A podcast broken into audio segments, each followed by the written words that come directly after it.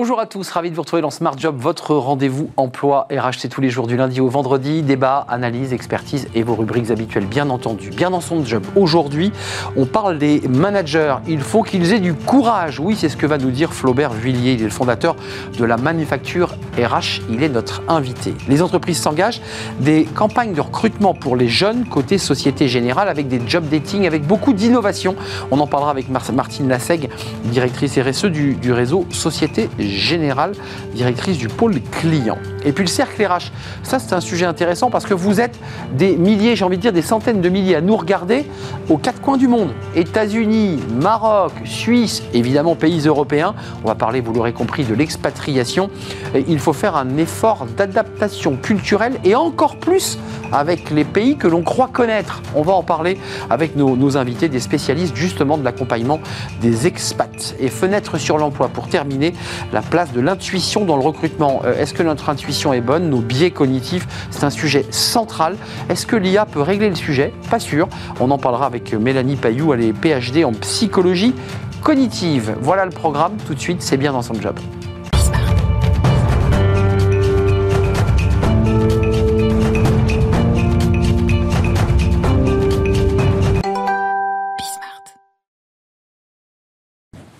Bien dans son job. On a beaucoup parlé euh, pendant cette saison qui se termine des managers et on va en parler.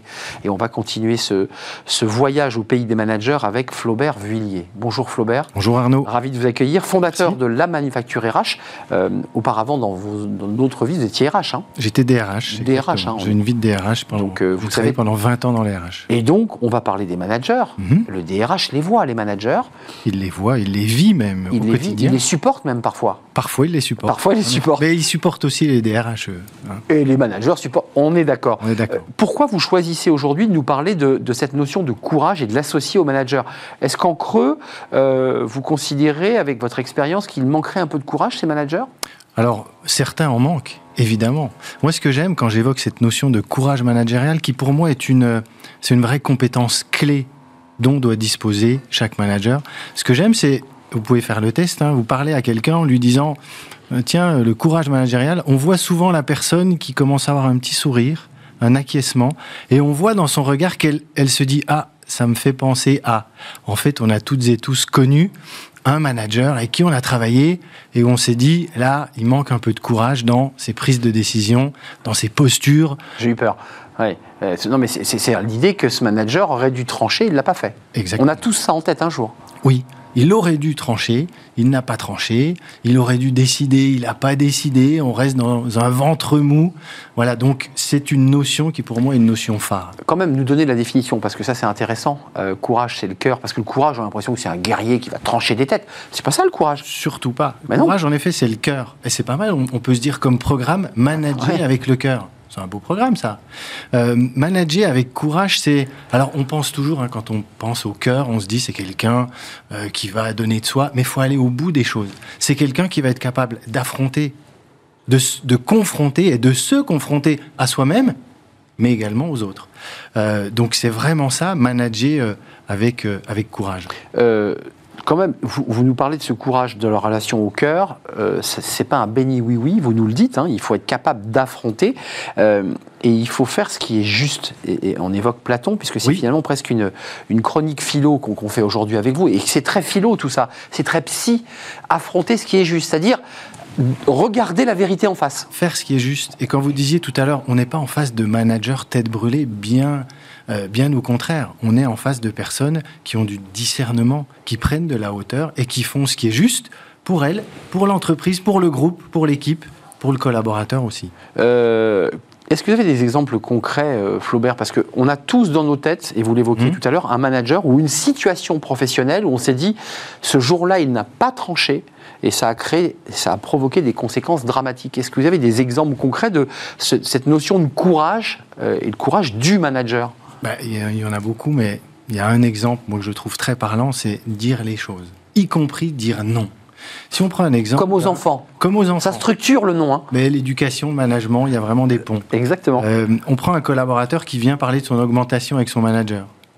Le manager lui répond, mais un entre-deux, sans lui dire non. Si euh, à la fin de cet entretien, on prend séparément les deux. On va avoir le manager qui risque de nous dire j'ai pas dit oui, donc j'ai dit non. Et on va voir le collaborateur qui va dire il m'a pas dit non, donc il m'a dit oui. Et là, malentendu. exactement, on est au début de problème.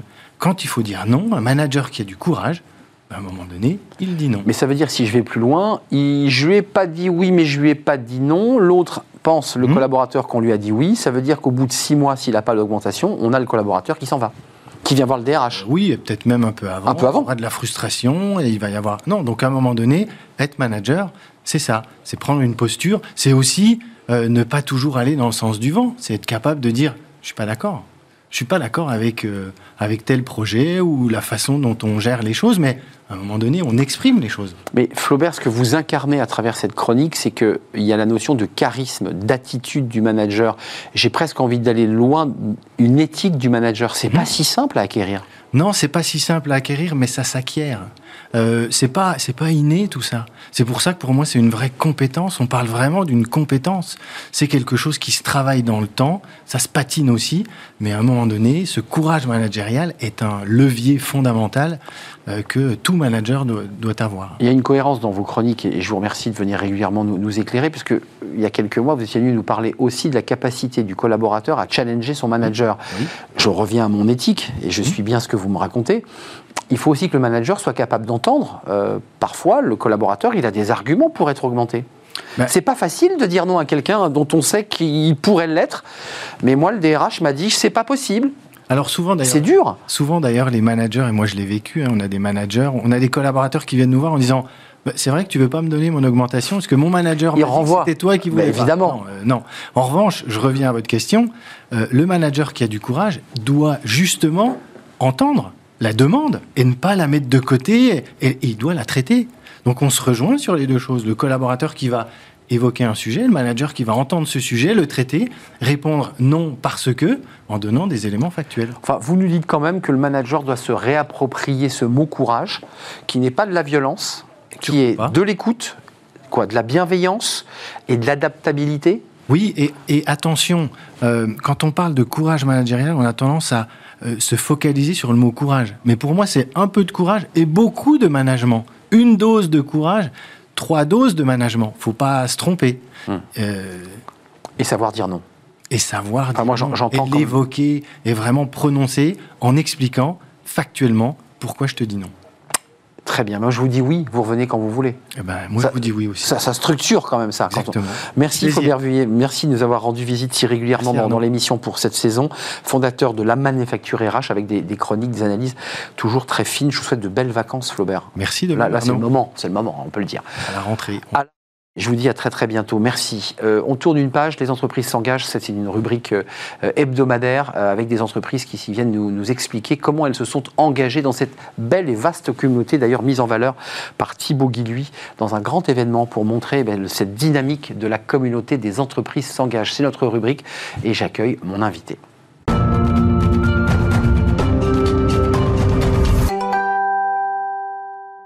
Et notre rubrique Les entreprises s'engagent comme chaque semaine avec une entreprise engagée dans cette belle communauté de plus de 70 000 entreprises, comme le, nous le dit régulièrement Thibaut Guilhuy. On en parle avec Martine Lassec. Bonjour Martine. Bonjour. Très heureux de vous accueillir. Directrice adjointe RSE du réseau SG, Société Générale France. Le réseau, bah, c'est les, agences. C'est les agences. On est d'accord. Hein. On est, tout à fait C'est dans nos rues de villes. C'est euh, tout à fait ça. SG, c'est issu du rapprochement entre Crédit, Crédit Nord, et Société Générale générale. Fusion terminée. Fusion terminée, qui, a, qui est effectivement date de 2023, toute jeune. Avec une nouvelle signalétique, une nouvelle marque, on ne dit plus Société Générale, mais SG. C'est cela. Donc il va falloir s'y habituer. Euh, retour à, ce, à cette belle communauté et à votre action, on va en parler évidemment, elle est très importante en, matière d'emploi. Un petit mot sur euh, le choix d'intégrer cette vaste communauté ben, En fait, pour nous, c'est l'opportunité évidemment de se nourrir de beaucoup d'expériences et de voir un peu tout ce qui se passe euh, dans notre le pays et auprès du monde de l'entreprise. Et puis nous-mêmes, on espère bien apporter notre pierre à l'édifice, comme on va, on va en parler maintenant. On en parle. Alors, ce qui est très intéressant dans l'initiative que vous portez chez, chez SG, je fais l'effort de, ne pas dire que c'est général, c'est des campagnes de job dating partout en France, très maillées sur le territoire. Alors, certaines ont déjà commencé, vous avez peut-être vu, et puis ça va s'échelonner jusqu'au mois de décembre. Ce qui est très intéressant, c'est que ce n'est pas des campagnes de job dating pour faire venir euh, des agents, des collaborateurs dans les agences. C'est pas ça l'esprit. Non, non. L'esprit, c'est vraiment de se dire, Société Générale, c'est une entreprise qui est engagée auprès de la jeunesse et pour l'insertion professionnelle. Nous, en tant que banquiers, on aime beaucoup les jeunes, on est très proche d'eux. Euh, évidemment, on dispense euh, des crédits étudiants et des soutiens. Mais pas uniquement, notre ambition, elle est, elle est plus vaste et elle est d'accompagner en fait cette insertion professionnelle. Et c'est bien sur les territoires qu'on veut incarner ça. L'intérêt de, de, cette démarche, c'est de rapprocher des jeunes qui sont sur un territoire donné avec des entreprises qui sont sur le même territoire et qui ont des besoins de recrutement. Alors, ce qui est intéressant, encore une fois, c'est pour faire focus à notre rubrique, mais c'est très inspiré de cet outil Un jeune, une solution. Euh, l'idée, quand même, c'est que vous vous êtes déplacé. Alors, euh, le 3 mai dernier, vous étiez à Bourges, une région que je connais bien. Vous serez le 17 octobre à Bayonne, vous et vos équipes, évidemment.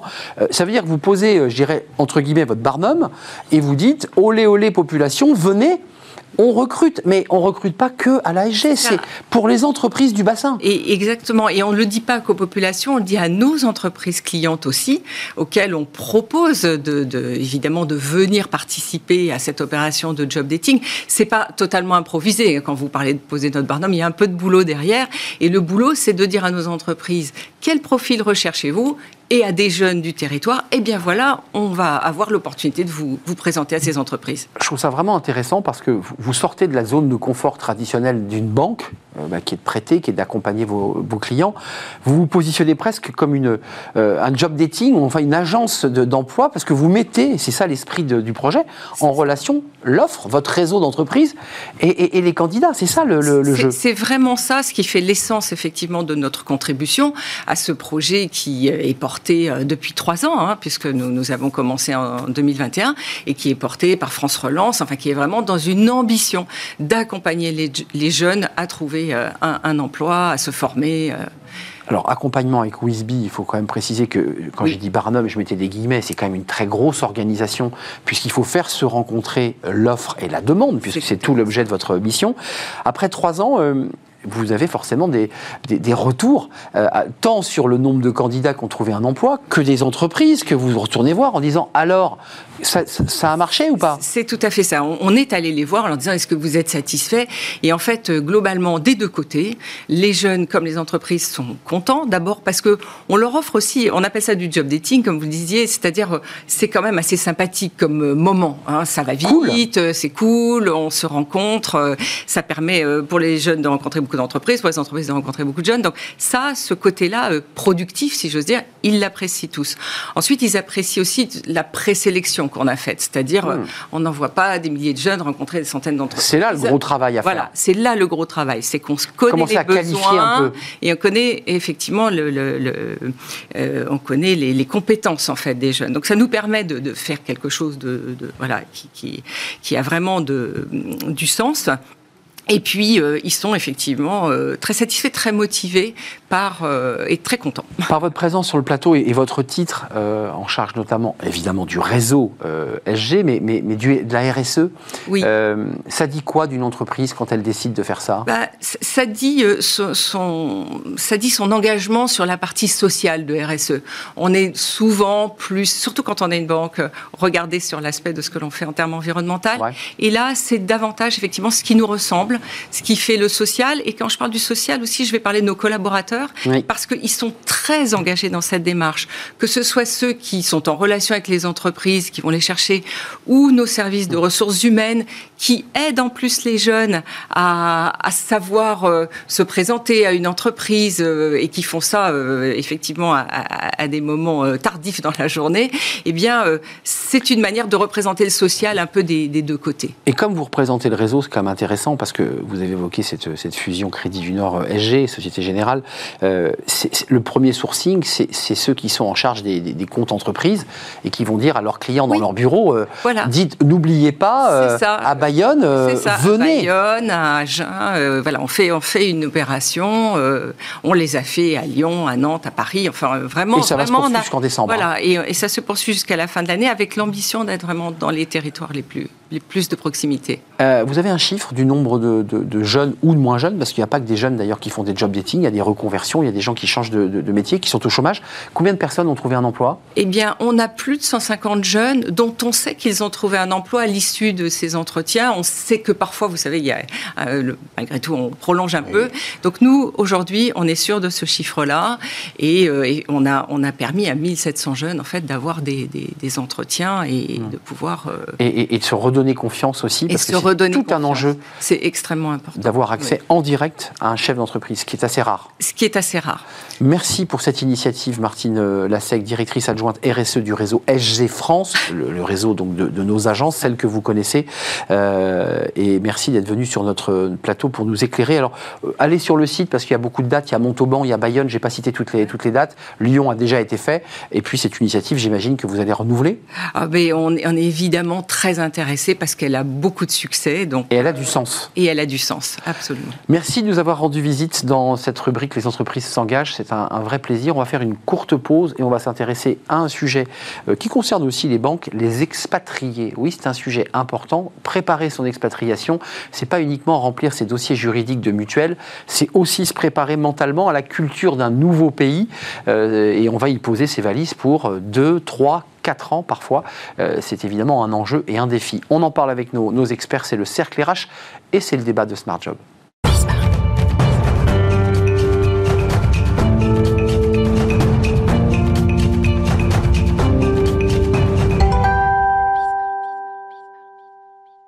Le cercle RH, le débat de Smart Job, les expatriés. Alors vous nous regardez peut-être des, États-Unis, du, Maroc, de la Suisse, de la Belgique, enfin de tous les pays où potentiellement on peut aller euh, travailler. On parle des expatriés et on va essayer de faire aujourd'hui un focus, on en a beaucoup parlé, mais sur la manière dont on va le préparer et la manière dont on va s'emparer d'un pays. Pas uniquement sur le plan juridique, mais aussi sur euh, le plan euh, peut-être culturel, des traditions, la manière dont on doit y vivre.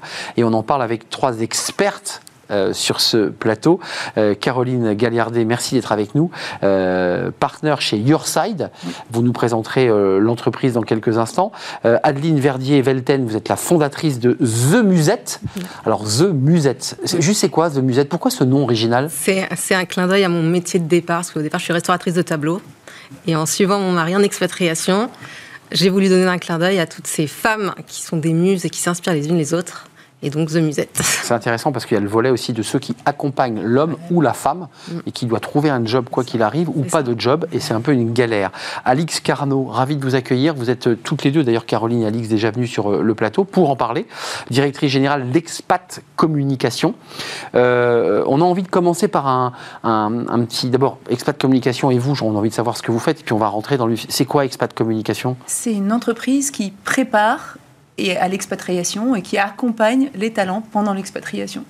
Euh, l'activité est repartie Il y a eu un creux, c'est reparti ou pas là? C'est reparti, mais ça reprendra probablement pas les volumes d'avant Covid.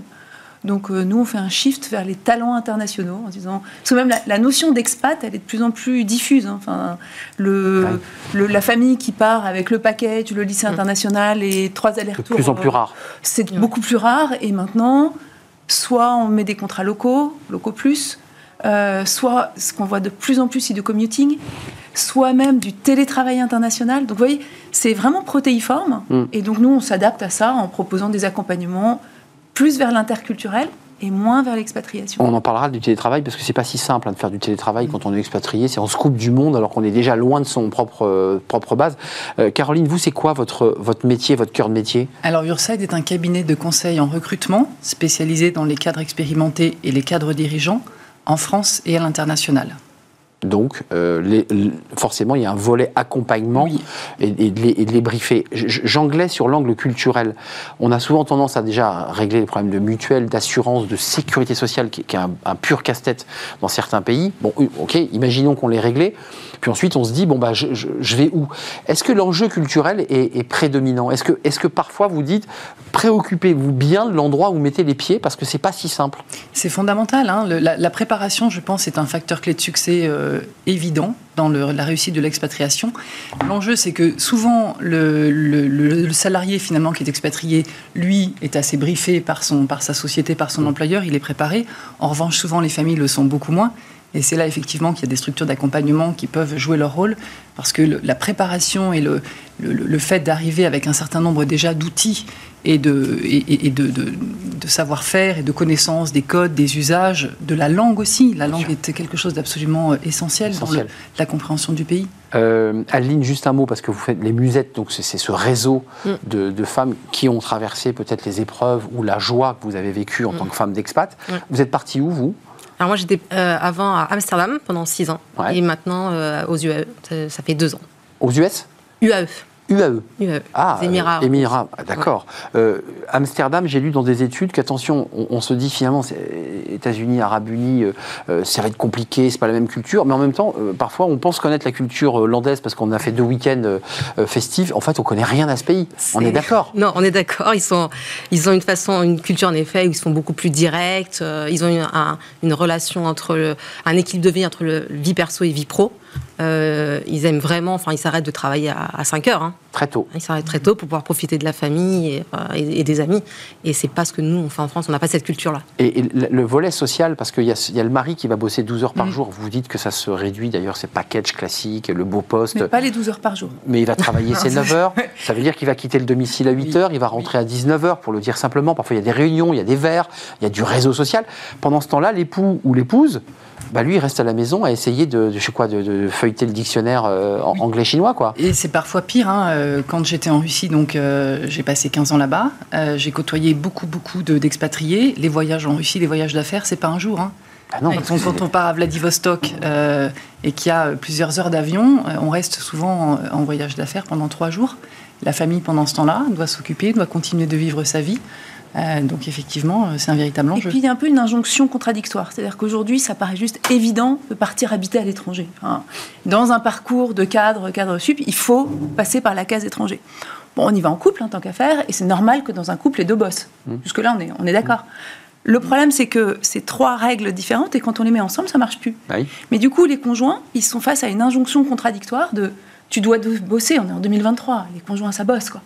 Mhm. Mais techniquement, c'est hyper compliqué. Donc, on a 80. On fait, chez Expat Communication, on a un baromètre de l'expat- de, de l'expatriation. Donc, on mesure tous les ans, quatre fois par an, plein de données sur la vie des expats. Et aujourd'hui, on voit que 80% des conjoints veulent bosser. C'était 70 il y a 10 ans, on est remonté à 80. Le conjoint et conjointe. Conjoint, conjointe, c'est le. Parce que là, vous. neutre. Voilà, non, mais je. je- Oui. À 80%. non, vous, avez, vous inversez la grammaire, en fait. Euh, on dit un conjoint pour une femme en général, mais à 80% le conjoint c'est une femme. Voilà. Mais avant c'était 90. Oh. Oui, ça évolue. hein. Ça évolue. Donc, il y a aussi des femmes qui partent Voilà. au nom de L'Oréal, au nom de grands groupes. Beaucoup L'Oréal. Euh, et L'Oréal, beaucoup c'est des L'Oréal. boîtes qui a le plus de conjoints femmes avec l'Agence française de développement, avec ce genre de boîte. Tout à fait. Euh, et ces conjoints, ils pensent que c'est normal de travailler, ils veulent travailler. Mais ils galèrent. sont que 50% à y arriver, Mm. et ils perdent, Oui. ils sont 80% à perdre en salaire, à perdre en périmètre de poste. Donc, si Oui, à on le leur dégrader dit- leur, leur, Voilà. leur, leur fonction pour trouver un petit quelque chose, quoi. Alors c'est pas femmes, grave parce que ils développent, la famille vit quelque chose, c'est un choix. Mm. Mais c'est pas grave à condition que ce soit un choix et, et, et qu'ils se temporaire. remettent pas en cause personnellement. Exact. Et que ça fasse pas une. pas c'est moi qui y arrive. que le couple explose pas et que ça fasse pas une dépression nerveuse en bout de chaîne. Vous, vous êtes, vous êtes là aujourd'hui basé euh, au- Aux- au- au- à Dubaï, oui. à Dubaï. Oui. Donc là, vous êtes venu nous rendre visite, c'est extrêmement sympa. Physiquement, vous êtes là, Juste pour nous. euh, juste pour nous. C'est quand même une exclusivité mondiale. Mais concrètement, comment vous avez vécu? Vous avez parlé d'Amsterdam, pas si simple. Mais à Dubaï, quoi, comment ça se passe? Là, il y a des règles, il y a des enjeux religieux, il y a des, des codes vestimentaires. Comment on fait? Alors Dubaï, c'est quand même reste assez ouvert au niveau vestimentaire. Nous sommes C'est pas l'Arabie Saoudite. Euh, mais après, moi, en fait, comme je fais partie de ces entre guillemets conjoints suiveurs. Euh, je me suis réadaptée professionnellement comme font euh, toute ma communauté. Donc vous resterez toujours des tableaux là-bas Eh ou ben pas non, non, non. Moi, Ah j'ai créé The Musette et On en fait, c'est le réseau des femmes expatriées entrepreneurs. Donc, à la base de ces femmes qui sont conjoints suiveurs, comme disait Alix, on est 80-20 à suivre euh, monsieur en expatriation. Et donc, elles ne retrouvent pas forcément un boulot euh, en entreprise. Donc Euh, mais- là, elles, elles se- elles se- elles deviennent entrepreneurs. Parce que autant l'homme euh, ou la femme qui part avec sa situation, bon, c'est- c'est- souvent l'entreprise lui fait confiance, c'est une promo, on le fait Oui. grandir, Oui. il dirige une filiale, enfin il se passe Oui. plein de choses pour lui. Oui. Autant pour vous, c'est plus compliqué dans votre existence sociale. Vous dites, bon, bah, mon mari réussit, super. Et moi dans tout ça? Ah bah, il y a les clichés. Hein. Non, mais c'est vrai. Il y a les clichés de la femme de. Ouais, donc êtes la les femme dîners, du. et puis Et les dîners. Et les, dîners où on vous dit euh, alors toi tu fais quoi? Bah j'ai suivi mon. Il était Voilà. passé à l'autre. C'est ça. Euh, moi j'ai fini par écrire un bouquin là-dessus sur euh, le, le couple en expatriation qui s'appelle Chérie on s'expatrie. Tellement cette expérience de conjoint suiveur euh, était complexe parce que c'est des petits trucs infimes qui vont à l'encontre de tout ce pourquoi on a été élevé. Bien sûr. Et, et donc il m'a fallu pour arriver à le décoder. euh, c'est violent. hein. Et j'ai- Ouais, et oui, c'est violent, mais en même temps, c'est beau. Parce que finalement, tu sais, quand on dit le lien qu'on a avec notre boulot, on dit qu'est-ce que tu fais dans la vie? Oui. Et la réponse est je suis. Hmm. Je suis recruteuse, je suis entrepreneuse. Donc c'est c'est ontologique, quoi. C'est ce que c'est mon être. Et tout à coup, on n'a plus de job, donc je suis rien. Hmm. Et là, bah, je trouve que ça oblige, et c'est c'est ce que fait Adeline avec les musettes, et c'est top de dire, bah, en fait, qu'est-ce que tu es profondément Enfin, Plus que ton job, quoi. Mais Tu vaux plus que ça. Mais culturellement, excusez-moi, j'y reviens. Oui. euh, la Russie, vous avez pris un choc, vous avez pris un choc euh, et vous, vous êtes Oui. dedans, là, de Dubaï, même si c'est très américain. Oui, très oui, oui. moderne. non, mais- Mais il y a quand même un choc. Ah, C'est quoi le choc et quelle est la capacité que vous avez en mettant des mots avec vos clients pour leur dire fais gaffe, c'est pas parce que tu as la mutuelle, c'est pas parce que tu as le bon appartement que tu vas franchir le cap. Oui, c'est exactement, c'est exactement la question. Arnaud, en effet, en Russie, en plus, euh, je, je l'avais mentionné la dernière fois, mais ça reste une réalité qui vraiment m'a frappé en arrivant, c'est que comme physiquement on est identique, on s'attend vraiment Ah oui. à retrouver les mêmes euh, modes de fonctionnement, les mêmes mentalités, les mêmes codes. En réalité, pas du tout. La culture russe est fondamentalement différente de la culture française. Mmh. Euh, Et a- on le voit d'ailleurs euh, oui, oui, depuis quelques mois. Absolument. Et c'est vrai qu'on ne s'attend pas à ça. Et donc, on arrive avec nos codes, avec nos, nos, nos façons de penser. Et là, effectivement, on se, prend des, on se prend des murs, on fait des faux pas, il y a des malentendus. Mais la langue, parce que vous étiez venu nous en parler de mémoire, je crois que vous parliez russe. Absolument. Euh, La langue. vous l'aviez acquis, cette langue, avant le, le départ ou vous l'avez apprise euh, sur le tas? Je l'ai appris sur le tas d'abord parce que j'ai intégré une société où il n'y avait que des, que des, que des personnes qui parlaient russe. c'est un énorme effort, Oui, excusez-moi. c'est un énorme effort, surtout que la langue russe, c'est quand même une langue euh, qui ne s'apprend pas en trois jours. Ah non. Même en général, une expatriation de trois ans n'y suffit pas. Mais c'est absolument fondamental d'apprendre la langue parce que ça structure la pensée. Clairement. Et en russe, par exemple, juste pour donner un exemple concret, pour chaque verbe français, vous allez avoir en russe deux verbes différents. Un verbe perfectif et imperfectif qui distinguent selon que l'action est accomplie ou selon qu'elle est en cours de réalisation Incroyable. et non achevée. Ça veut dire que le russe va faire la distinction et ça va induire une dichotomie dans la langue que nous n'avons pas. Donc le russe va jouer sur cette imprécision que nous avons dans la langue française et je peux vous dire que ça crée beaucoup de situations euh, assez assez Et c'est un enjeu dans le business Je d'ailleurs. vous donne un exemple. Je me suis reposée. Je me suis reposée. Est-ce qu'en français, on n'a qu'un seul verbe? En russe, il y a deux verbes. Je me suis reposée au sens, je me suis allongée sur le canapé, j'ai bouquiné. Je me suis juste reposée. Ou bien, je suis reposée. Ça y est, j'ai retrouvé mon énergie, Et je suis reposée. l'action est passée et L'action est passée et réalisée. Ou elle est en cours de. donc dans- je redis dans le business c'est pas si simple. Et c'est pas si Ça simple. crée des malentendus ça, Voilà. cette affaire. Quand un consultant me disait j'ai fait mon travail, je ne savais pas si ça voulait dire je me suis mis derrière mon ordinateur, j'ai travaillé, ou j'ai fait mon travail au sens j'ai atteint le résultat escompté. Exact. Mais euh, je, je reviens, excuse-moi, à des choses un peu basiques. La langue, je ne sais pas si vous apprenez euh, Alors euh, moi, j'ai pas, l'arabe. euh, j'ai pas appris l'arabe parce qu'en fait, c'est très anglophone. On peut très bien parler anglais sans, problème. Aux Pays-Bas, j'avais fait l'effort d'apprendre un peu Le flamand. euh, le, euh, le hollandais. Enfin, le hollandais, ouais. Mais euh, en fait, au final, ils répondent en anglais parce qu'ils sont assez Ils sont ouverts. très forts en ils sont anglais. très- ils, sont, voilà, ils sont très ouverts. Mais ce qui n'est pas le cas, par exemple, en Allemagne. En Allemagne, c'est important d'apprendre le- l'allemand Ouais. et même pour accéder au, accéder au travail. Donc ça, c'est- c'est grâce au réseau des musettes et aussi à, à l'interconnexion de toutes Ouais. les musettes, les muses. Mais euh, la nourriture française, le, le cœur qui bat quand on pense à la France, parce qu'en fait, quand on part en expat, si j'ai bien compris, en tout cas en parlant avec des gens qui l'ont vécu, ils savent qu'un jour ils vont revenir. Mm. C'est-à-dire que c'est pas, c'est un voyage aller-retour, c'est pas un voyage Oui, aller. c'est Non, non. Non, ouais. Ça, vraiment le, le baromètre expat communication nous Justement. montre très nettement.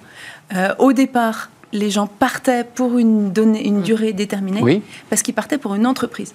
Aujourd'hui, ils partent pour Ils sont le développement personnel, Ouais, ouais. euh, la famille, que les enfants soient bilingues, découvrir Donc ça un part pays. de la famille en fait, ça, part pas du de business. moi Voilà. et de ma vie Et perso. puis c'est surtout c'est des contrats locaux, hein, c'est plus des donc en contrat local. J'allais y Et venir. donc, on ne sait pas trop pour combien de temps on part. Donc, euh, la perspective du retour est On part à l'aventure, qui était moins vrai quand on. plus à Voilà. On est d'accord. A pas forcément. On est moins accompagné par une entreprise et autant les entreprises, bon an, mal an, imposaient des formations interculturelles et la préparation Ah. à l'expatriation. Ils le font plus. Euh, bah, ils le font pour les expats full package, l'expat d'entreprise, mais Avec pour les gens français. en contrat local. Parce que maintenant, le marché du recrutement, Caroline vous le dira mieux que moi, mais c'est quand même moins. Je vais prendre un Français, une boîte française, donc je vais prendre un Français en Russie, je vais mettre un Français. Non. Bah, le Covid a tout dérégulé. Et je vais proposer peut-être à des Russes, peut-être à des Russes de l'étranger, mais peut-être un Slovène. Mais je prends un Indien, FIFA, je suis très fort en et informatique. certainement un Indien euh, dans certains jobs. Et, et lui, bah, c'est son choix de venir. Mm. Et je vais très souvent oublier la formation interculturelle. Et c'est pour ça que nous, notre, ch- notre champ d'action s'est déplacé. C'est-à-dire Ouais. qu'avant, à 90%, c'était je prépare un expat qui va partir. Aujourd'hui, on fait du rattrapage. C'est-à-dire, on a une équipe avec 10 nationalités qui connaissent pas bien le pays dans lequel ils vivent et qui ont du mal à bosser entre eux.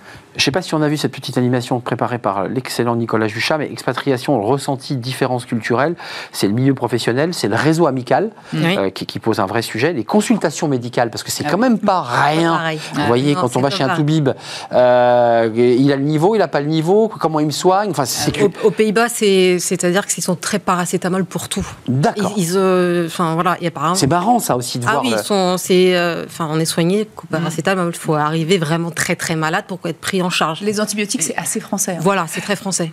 Alors Très que euh, aux UAE, vous êtes pris très rapidement en charge pour tout. Mais- Euh, Les UAE, on vous fera une césarienne pour accoucher, c'est presque Voilà. normale. Ouais.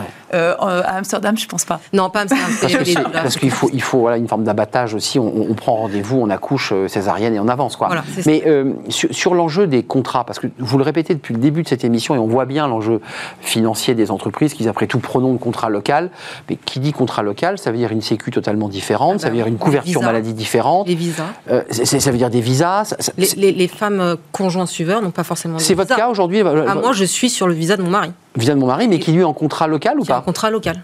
Donc l'entreprise pour laquelle il travaille, qui est une entreprise française, sans, sans vous. Euh, non, elle est, euh, elle est internationale, enfin américaine. américaine, mais je veux dire, ils lui ont fait un contrat local. Voilà, mais moi ça je change quoi Ah, mais c'est-à-dire que alors, moi j'ai une licence pour travailler, mais je suis sur le visa de mon mari. Donc, et puis vous avez des pays comme en Afrique du Sud, pour avoir un- une femme à avoir un visa pour travailler, c'est très compliqué.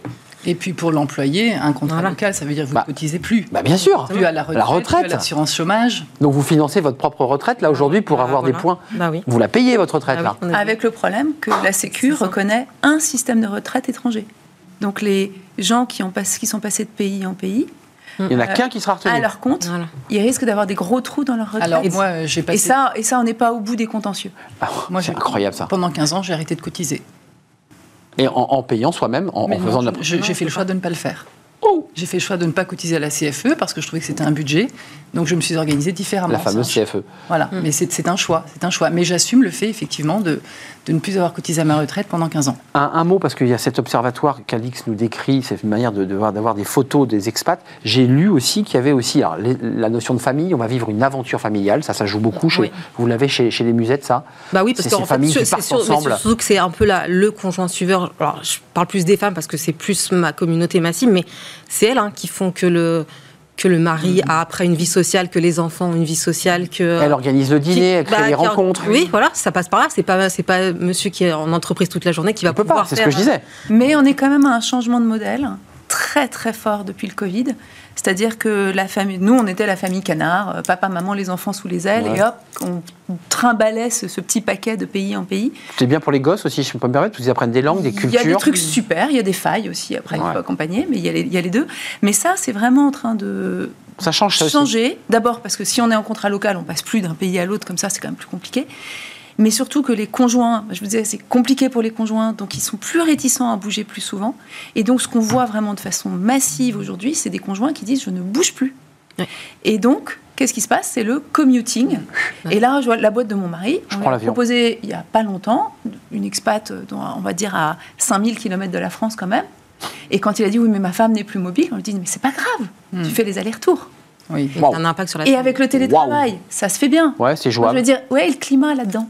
Parce Oui, que expat et Et climat. il le fait là en ce moment, votre. Ah bah non, il a dit non. Il a dit non. Il a dit Mais s'il avait fait, ça aurait fait quoi? Une semaine de boulot, quatre jours à la Oh, maison? Probablement euh, trois jours euh, à la maison et quatre jours sur place. Et on on- en voit en Russie, il y en a plein. Avec une fatigue, on en voit excusez-moi, juste aux colossale. États-Unis. Avec, oui. avec, Colossal. euh, avec des cernes comme ça et des, on compte les dents. Bah, évidemment, c'est, c'est- on se creuse, on prend l'avion, il y a le stress. Juste un mot, il y a les, les, les indépendants, j'ai, vu aussi, alors le Covid a aussi libéré cette espèce de folie de ceux qui partaient bosser pas loin dans les pays chauds, euh, mais il y a eu, ça s'est enraciné, vous les avez ça aussi, ces indépendants qu'on vous leur dit, Ah oui. et qui disent, moi je pars à Hawaï, je m'en fous, je pars là. euh, Bah, ils ont un travail nomade. mais ça c'est des expats, à- à- nomades. euh, je dirais précaires, enfin c'est les précaires de la- du nomadisme. Ah oui, mais ça. en ce moment, c'est tellement digi- tout est digital Mhm. qu'en fait, ils arrivent à retrouver leurs clients, euh, même s'ils sont à, basés à Tahiti, ou à Bali. hein. Et puis Mm. pour les conjoints, c'est formidable. Maintenant, alors c'est pas encore beaucoup, hein, mais dans le Ouais, baromètre ouais, expat ouais. communication, on voit maintenant, il y a euh, 10% des conjoints qui sont en full télétravail. D'accord. Donc tant mieux pour eux. Et ces fameux digital nomades, et ça se normalise. C'est-à-dire que là, on a sorti une étude là-dessus il, y a- il y a un mois. Euh, les inconvénients liés au télétravail fondent d'année en année dans les enquêtes.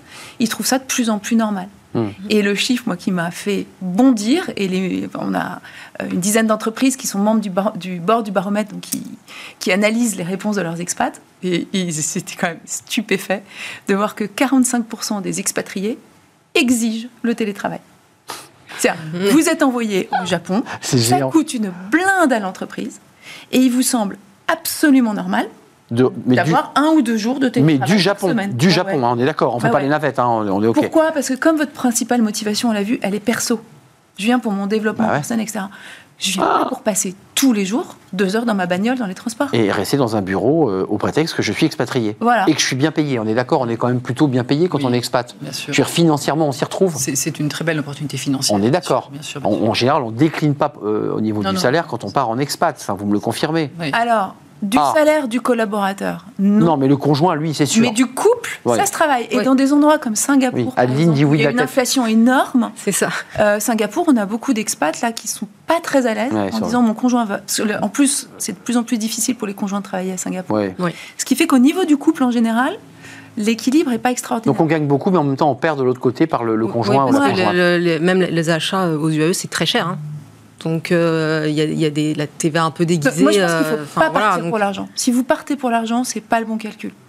Oui, c'est. Et là, façon, vous risquez euh, d'être déçu au retour, notamment. Si vous partez pour le développement personnel, pour ce que ça va vous apporter, qui est la principale raison des gens, C'est un- oui, c'est ce qu'il faut. C'est un projet de vie et l'argent fait pas partie, euh, fait partie. Vous vous y voyez avant de nous quitter, je suis très en retard. Vous restez combien de temps encore? Combien d'années aux, aux États-Unis euh, Euh, aux Euh, on- pour l'instant, pour y partir, mon fils a dit qu'il est resté jusqu'au bac parce que justement, les enfants, c'est compliqué pour eux de Bah, sûr. surtout à certaines périodes. Garder la dynamique scolaire, Voilà, après on revient. des amis, mais refaire tout ça, c'est compliqué pour eux aussi de refaire des amis à réseau. Donc, euh, pour l'instant, au moins encore 4 ans. État arabe uni. Et- euh, ouais, on est d'accord, hein, parce que j'ai un peu écorché le, pays.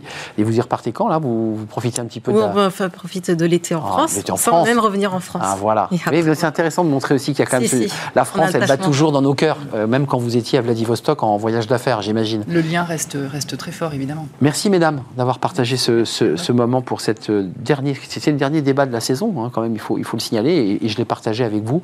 Merci à, à vous trois. Merci évidemment à tous ceux qui sont venus sur le, le plateau de Smart Job. Merci euh, Caroline Galliardet d'être venue nous rendre visite. Euh, partenaire chez Yourside, Adeline Verdier-Velten, euh, fondatrice de La Musette, The Musette. Musette. C'est marrant de mêler un, un The avec Musette. C'est international, oui. Allez sur euh, le site. C'est évidemment un moment de partage aussi et d'échange d'expériences. Et merci à Alix Carnot avec l'Observatoire et cette étude assez incroyable sur le télétravail. Bon, euh, le désengagement des expatriés. Tiens, c'est ça, c'est le, le thème du sujet, Bah, parce que ce qui distinguait les expatriés, jusqu'- enfin, ce qui les distingue toujours, c'est quand même avant tout la loyauté et l'engagement. évidemment. Mais c'est comme tout le monde, hein, l'engagement il change aujourd'hui. Merci Alix Carnot, directrice générale d'Expat Communication. Merci à vous trois, mesdames. Euh, on termine avec Fenêtre sur l'emploi et j'accueille mon invité avec beaucoup de retard, évidemment.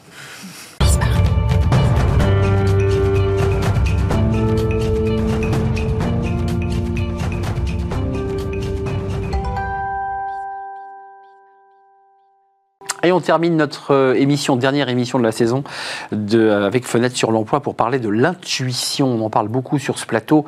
Quand on recrute, bah oui, j'ai le pif, je, je suis sûr que c'est ça. Bah, c'est pas toujours aussi simple et on en parle avec euh, Mélanie Payou. Bonjour Mélanie. Bonjour. Vous êtes alors euh, psychologue cognitive, ça c'est- votre compétence, mais vous êtes euh, manager de l'innovation chez Performance, justement, qui accompagne justement ces, ces sujets autour eh ben, de l'IA, parce qu'il y a quand même un enjeu autour de l'intelligence artificielle. Vous avez un baromètre qui permet aussi de mesurer, Qu- quand vous sondez les cœurs, la plupart, enfin, les chiffres montrent que les gens s'appuient assez tranquillement sur leur intuition. Ils la trouvent bonne, leur intuition. Oui, tout à fait.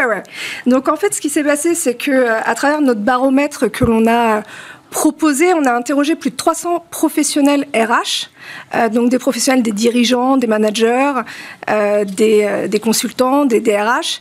Et puis, on s'est posé la question de leur pratique. Qu'est-ce qui fait qu'aujourd'hui un recrutement peut échouer? Et quand on connaît le coût d'un recrutement échoué, ça fait peur, hein, entre 20 000 et 200 000 cas. Et donc, on s'est aperçu que l'intuition avait une grande place dans leur pratique, et alors que euh, il faut quand même s'en méfier. 77% des DRH font confiance à leur intuition pour recruter. Et, et 52%, alors ça c'est encore plus intéressant pour la psychologue que vous êtes, considèrent, donc des DRH et recruteurs, considèrent bien connaître les biais cognitifs, estiment qu'il n'en existe qu'une dizaine ayant une influence dans nos décisions de recrutement. En un mot, ils savent un peu tout et, font confiance à eux-mêmes. C'est vrai. Oui, tout à fait. Ouais, c'est euh, c'est un peu euh, déconcertant comme euh, comme chiffre. Déjà, premier chiffre de prétendre connaître bien les biais cognitifs, bah, c'est un peu utopique. Il y en a beaucoup, beaucoup de Il y a bien plus de cognitifs. 10. Bah déjà, il y en a bien plus de 10 qui influencent les, euh, les décisions, ça c'est une certitude, et on ne peut pas prétendre non plus qu'il y, en- qu'il y en aurait une poignée dédiée spécifiquement euh, au recrutement. Euh, donc, contre-champ, parce que c'est quand même intéressant de poser la problématique de, de la tech et de l'IA. Euh, alors, il y a toujours l'exemple d'Amazon qui avait utilisé un, un algorithme qui n'avait pas intégré euh, les femmes dans les recrutements. C'est l'exemple qu'on utilise tout le temps. Et en même temps, j'ai envie de dire, si les RH étaient augmentés et s'appuyaient sur l'IA, est-ce qu'ils auraient une meilleure qualité de recrutement? Bah oui, parce qu'aujourd'hui, euh, la chance que, que l'on a, c'est qu'on on est en mesure d'offrir à ces professionnels des outils psychométriques qui sont basés euh, sur des, algorithmes qui, euh, qui ont fait leurs preuves et qui sont issus de la recherche. Et donc, euh, on peut leur apporter des données qui sont beaucoup plus objectives et, leur permettre finalement d'avoir un complément à leur intuition. L'intuition qu'il faut challenger avec un complément de données objectives. Ce qui est intéressant dans ce que vous proposez, dans l'outil, c'est que c'est un outil qui va peut-être venir contredire l'intuition et il va, il va se passer quelque chose dans le cerveau du DRH qui va dire bah, là, ce qu'on me propose sur le plan de l'IA correspond absolument pas à ce que je m'étais fait comme idée. Tout à fait. Et à lui de trancher, on est bien d'accord, c'est pas la Exactement, machine qui tranche. exactement. Ah non, nous, euh, vraiment, notre philosophie, c'est de dire que l'humain, quoi qu'il arrive, euh, prend la décision et il faut qu'il s'appuie sur, euh, sur, euh, sur des méthodes fiables pour, euh, les prendre. Euh, avant de nous quitter, Mélanie, quand même, le processus technique pour avoir ce document, c'est-à-dire que le candidat va passer à travers un- une série de questions qui va permettre ensuite, en aboutissement final, au DRH d'avoir ce document devant lui. Est-ce qu'il va l'accompagner dans, son entretien ou est-ce qu'il il attend de faire son entretien pour utiliser le document? Enfin, comment, comment il utilise le doc? Alors le doc, de manière générale, c'est plus pertinent effectivement de, de l'appréhender et, d'en prendre connaissance en amont. En amont. En amont, voilà, en amont d'un entretien euh, structuré. Et ce document, euh, euh, c'est vraiment un support d'échange avec l'évalué pour confronter ce que dit les résultats d'un test avec ce qu'en pense l'évalué. Allez voir ce, ce baromètre, hein, c'est bien un Ouais, baromètre. un baromètre. un ouais. baromètre, parce que je crois que j'ai dit observatoire, avec un certain nombre de, de points qui remettent en question aussi, euh, bah, qui vont peut-être un peu challenger les DRH. Euh, ça va peut-être faire tomber quelques idées reçues, et notamment, attention, l'intuition c'est bien, mais ça ne suffit pas. C'est votre message. Non, ouais, ça ne suffit pas. Il faut vraiment la challenger, son intuition. C'est euh, l'intuition finalement, c'est quand il y a un doute, il n'y a pas de doute. Bah, il faut le vérifier. Il faut vérifier. C'est pas une c'est pas une preuve de certitude. Merci Mélanie Payou, vous êtes De euh, manager d'innovation chez Performance SE à la fin. On a parlé d'intuition, on parle d'intelligence artificielle, vous l'aurez compris. C'est la fin de notre émission, c'est pas d'ailleurs tout à fait la dernière. Euh, je voulais vous quitter trop tôt, on se retrouve la semaine prochaine évidemment. Merci à vous, merci à toute l'équipe, merci à Raphaël euh, à la réalisation aujourd'hui, merci à, à Thibaut pour le son, merci à l'équipe de programmation Nicolas Juchat et Alexis. J'ai un peu accéléré le rythme, je vous dis à très bientôt, portez-vous bien sous le soleil j'espère. Bye bye.